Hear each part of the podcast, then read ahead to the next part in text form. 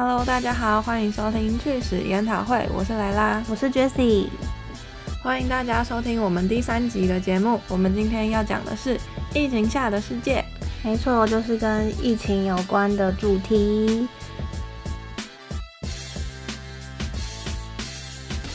那自从二零一九年来自中国武汉首次爆发的一个叫 COVID-19 的病毒。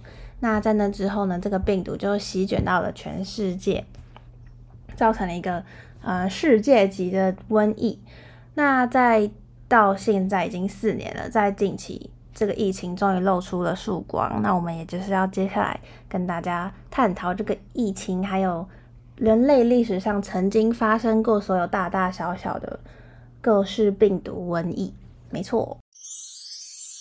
那我们最先要来介绍的是鼠疫。鼠疫呢，又称为黑死病，在人类历史上有过很多次鼠疫严重流行的记载，其中呢有三次世界的大流行。第一次是发生于六世纪，起源于埃及的西奈半岛，经由巴基斯坦波及欧洲所有的国家，那时候死了将近一亿的人口。那第二次呢是发行于十四世纪，起源于美索不达米亚。那因为十字军远征啊，波及了整个欧亚两洲跟非洲的北海岸，那光是欧洲就死了将近两千五百人。那也有许多的历史学家认为，黑死病呢，它其实是起源于中国、印度、中亚还有俄罗斯南部。那后来经由证实，也说这些国家其实也是存在着古老的鼠疫自然疫源地，但是因为黑死病它遍布了全球，所以呢，其实没有办法分到底分辨出说哦，它是从哪里开始发生的。那第三次呢，它是发生于十九世纪末到二十世纪初，那它波及了将近三十二个国家。那如果是台湾的话，台湾最早发表鼠疫的时间是在一八九六年。我记得民国一八九二年那时候是台湾日治时期的时候。那那个时候呢，死了也是有上万人，但是呢，经过长期的防疫工作，在光复初期的时候啊，海港检疫工作暂时告了一段落，为了防止继续疾病继续的扩大，在一九五三年几乎就没有再出生。发现过有感染的足迹了。那目前鼠疫啊流行主要是在南美洲、非洲跟东南亚，所以在台湾的各位可以放心。那鼠疫呢又分为腺鼠疫、跟肺鼠疫、跟喉鼠疫。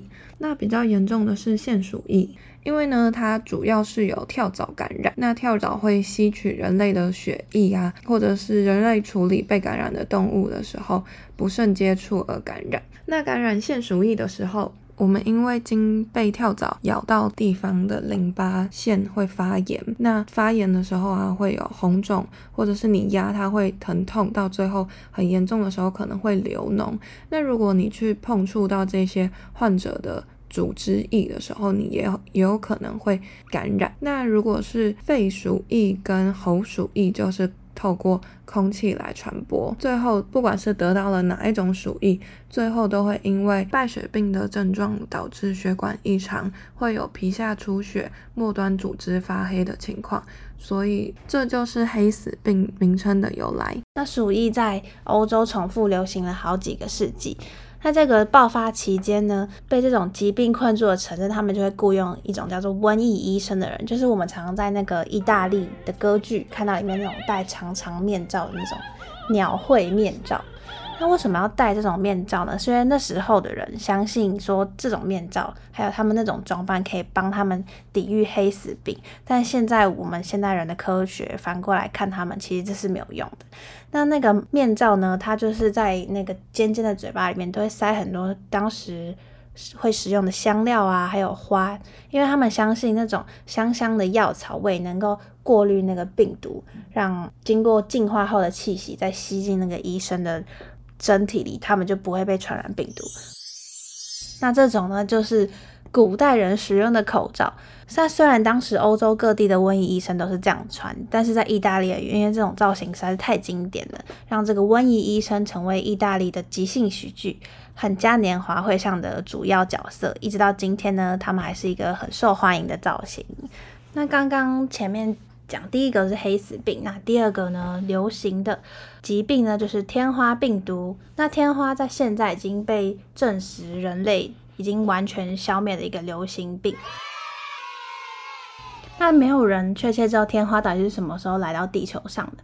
它最早的案例呢，出现在埃及法老王的木乃伊身上，那时候有留下类似天花的皮疹记录，这表明天花可能存在至少要三千年以上。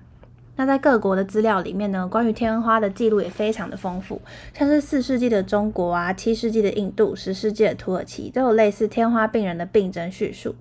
然后随着国际贸易、帝国战争，还有欧洲殖民，天花伴随着这些商人、士兵还有殖民者的脚步，逐渐成为一个全球性的传染病。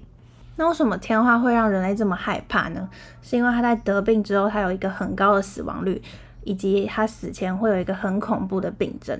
一般人在得了天花之后，一开始会先发烧啊、头痛、背痛这种像是一般的感冒症状，然后后来呢就会开始身上就会出现红色斑点，然后这些斑点就会慢慢溃疡啊、裂开，然后里面会有水泡，水泡中间就会有一些脓泡啊，然后硬硬的像豌豆一样出现在你的整个身体，看起来非常的恐怖。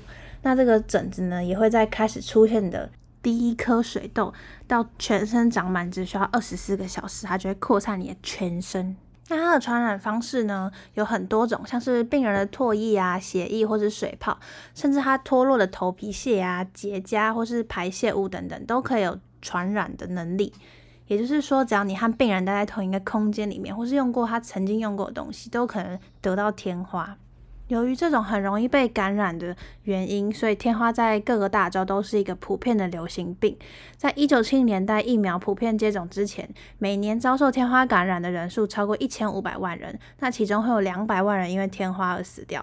这种凶恶的破坏力还有难以控制的传染力，让天花成为每个时代人类最害怕的传染病之一。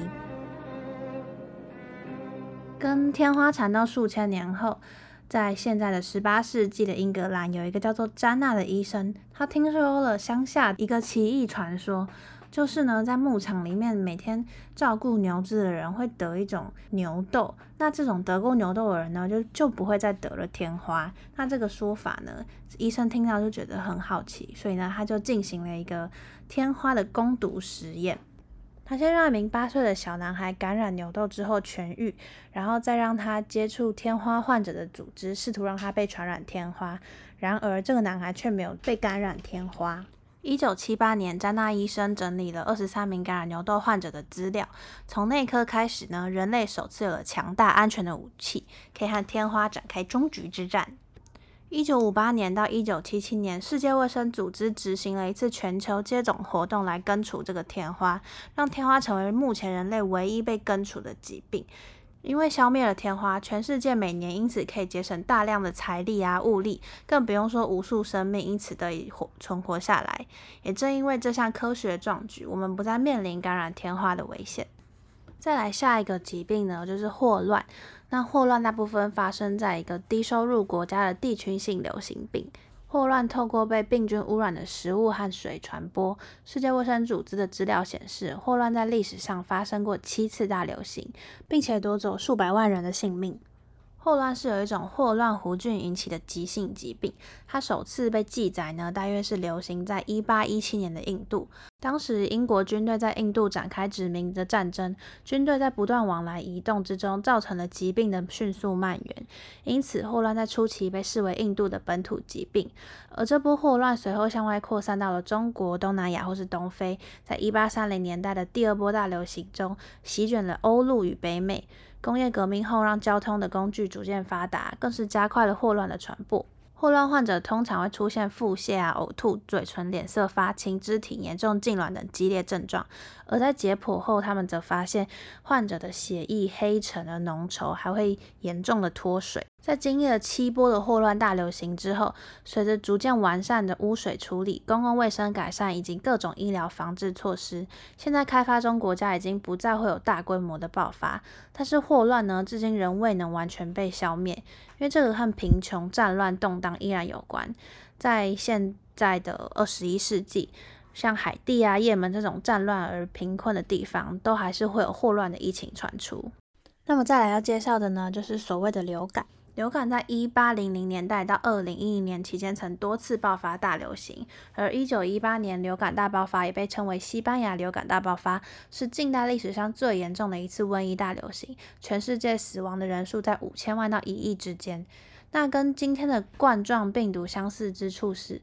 各种隔离措施减缓了当时病毒的传播速度。那在经过两波疫情高峰之后呢，就是 H1N1 病毒就逐渐衰退，变成一种季节性的较温和的普通流感，每年只在流感季活跃一次。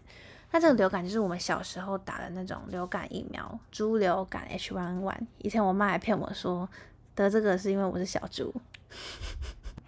那因为我们这个主题的内容比较长，所以我们会将内容分成上下两集。有兴趣的人可以再前往下集聆听哦。没错，我们的更新时间捉摸不定，反正呢，请期待下一集更酷的内容。那我们下集再见喽，拜拜，拜拜，再见。